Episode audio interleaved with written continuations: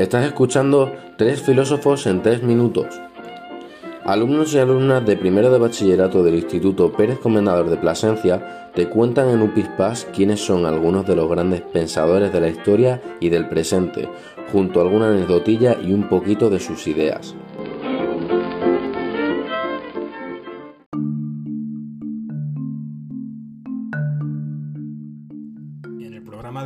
Irene García te va a contar quién fue Hipatia de Alejandría.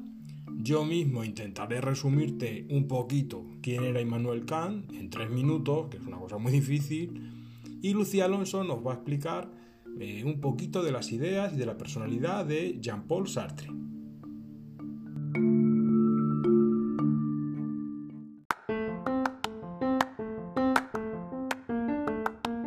Hipatia de Alejandría. Hoy vamos a hablar de Hipatia de Alejandría. ¿Quién era?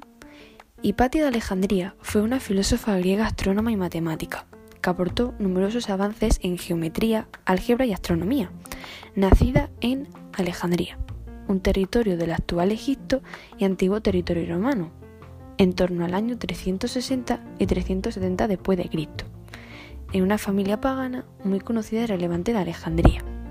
En esta familia se encontraba su padre, Teón de Alejandría, un matemático y astrónomo griego de la época bastante alabado, el cual influyó bastante en la atracción de Hipatia hacia dichas profesiones. Esta familia también le benefició en la hora de su enseñanza y de sus influencias. Esta gran filósofa dedicó su vida a viajar y a la enseñanza en la escuela neoplatónica de Alejandría, libre de intolerancias tal cual la habían educado a ella de la cual se convirtió en líder. Todo ello hasta su muerte en su misma ciudad natal, por manos de cristianos radicales, que la culpaban del conflicto entre dos grandes figuras de Alejandría, como bien eran Cirilio y Orestes, en torno al año 415. ¿Por qué es conocida? Pues bien, Hipatia, debido a su influencia familiar indicada anteriormente, basaba sus ideas y pensamientos en la religión pagana, muy distinta a la religión cristiana por lo que, y aparte de otros muchos sucesos, llegó a ser bastante criticada e incluso asesinada por parte de cristianos radicales como mencionamos anteriormente. Así, dedicó toda su vida al seguimiento e implantación del neoplatonismo, una escuela filosófica que manifestó la reimplantación o remodelación de las ideas de Platón, es decir, querían recuperar todos aquellos pensamientos y mentalidades de Platón. Esta filosofía se basaba principalmente en la Trinidad neocatólica, que era un conjunto que hablaba sobre el uno, una realidad suprema que daba lugar a todo lo presente y producía logos, que a su vez contenía las ideas y los pensamientos, donde encontramos el alma como principio de movimiento y de la materia. ¿Sabías que una curiosidad, posiblemente incierta, pero curiosa, sobre la filosofía de Hipatia es que consideraba que la belleza más pura se encontraba en las ideas, o más bien dicho en el interior, y no en el exterior, como bien conocemos, que es el físico.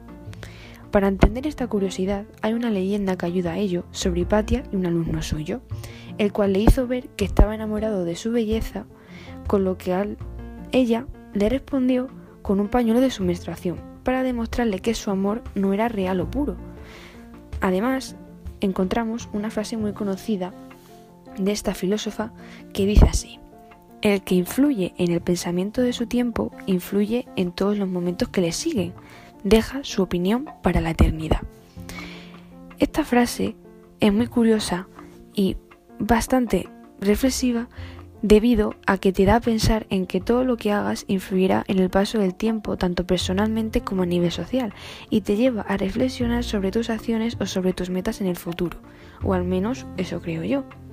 Por todas estas cosas, Hipatia es una gran, curiosa filósofa, y tal es su importancia o influencia que podemos encontrar una película llamada Ágora, estrenada en 2009 y dirigida por Alejandro Amenábar, sobre la historia de su vida y todo el contexto que la rodeó, así como las revueltas y el enfrentamiento entre paganos y cristianos, que se encuentra al alcance de todos.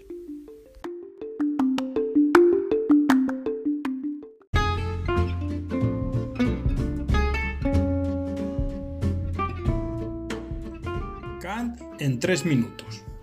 ¿Quién era Kant?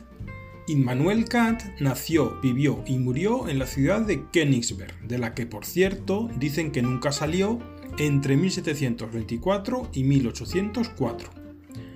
Aunque en ese siglo XVIII pertenecía al imperio prusiano, es decir, lo que luego ha terminado siendo Alemania, curiosamente hoy en día pertenece a Rusia y se llama Kaliningrado.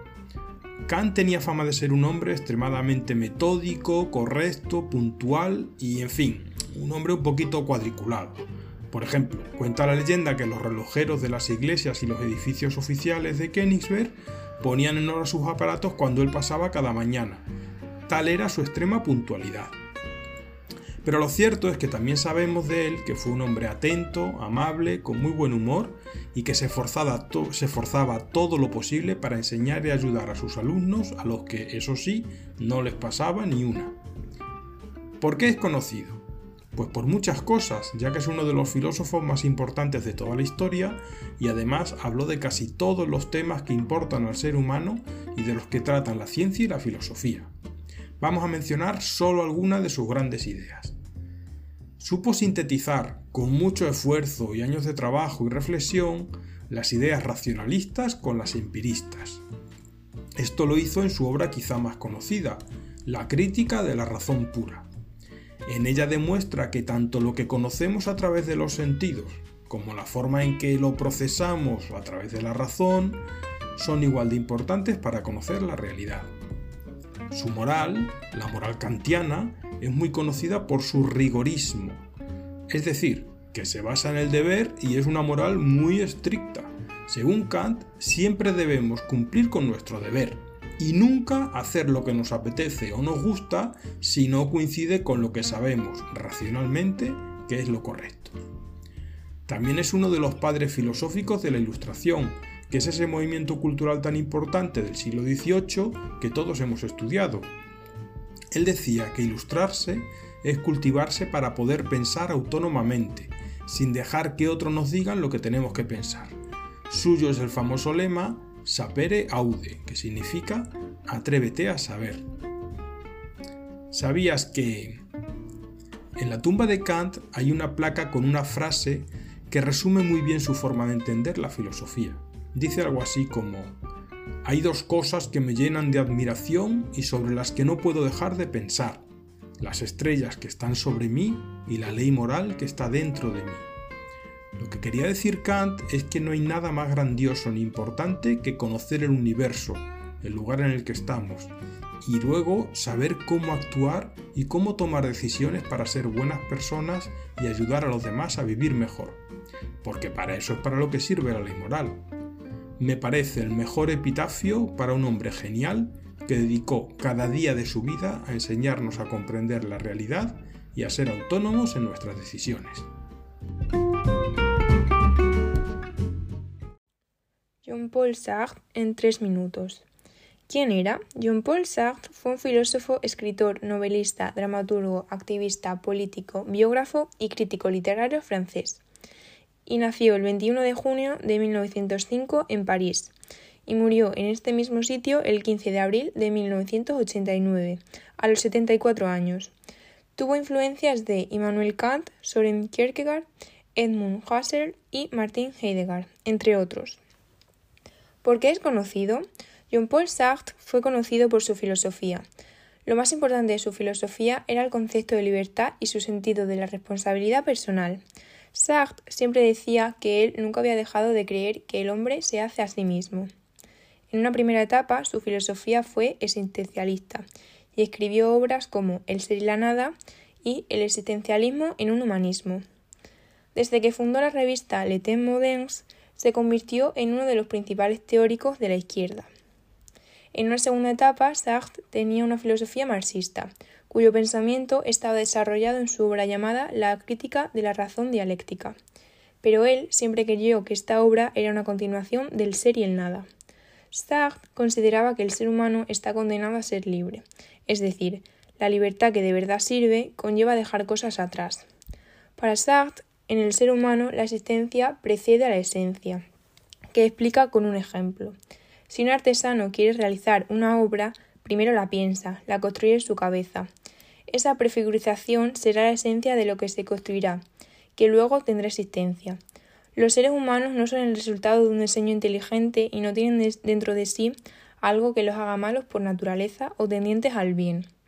Nuestra esencia es aquello que nos definirá, es lo que construiremos nosotros mismos mediante nuestros actos. Para Sartre, el sentimiento más importante que tenemos es la angustia, y llega a decir que los hombres somos angustia. La angustia es tener miedo de uno mismo, de nuestras decisiones, de las consecuencias de nuestras decisiones. Es la emoción o sentimiento que sobreviene con la conciencia de la libertad, es decir, al darnos cuenta de nuestra libertad, nos damos cuenta de lo que somos y de que lo que vamos a hacer depende de nosotros mismos, de que somos responsables de nosotros mismos y no tenemos excusas.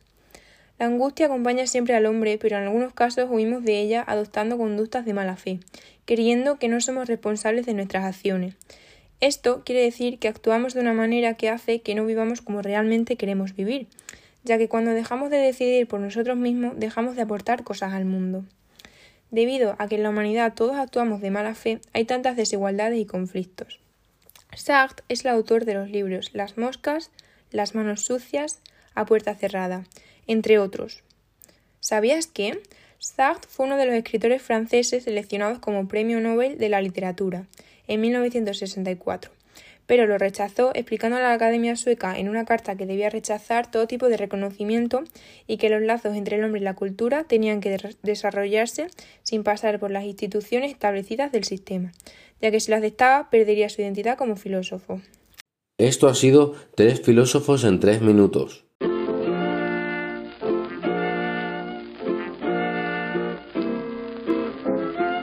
Muchas gracias por escucharnos, no te olvides de seguir pensando y recuerda, nos escuchamos en Irradiando, el canal del IES Pérez Comendador de Plasencia de Radio Edu, la red extremeña de emisoras educativas.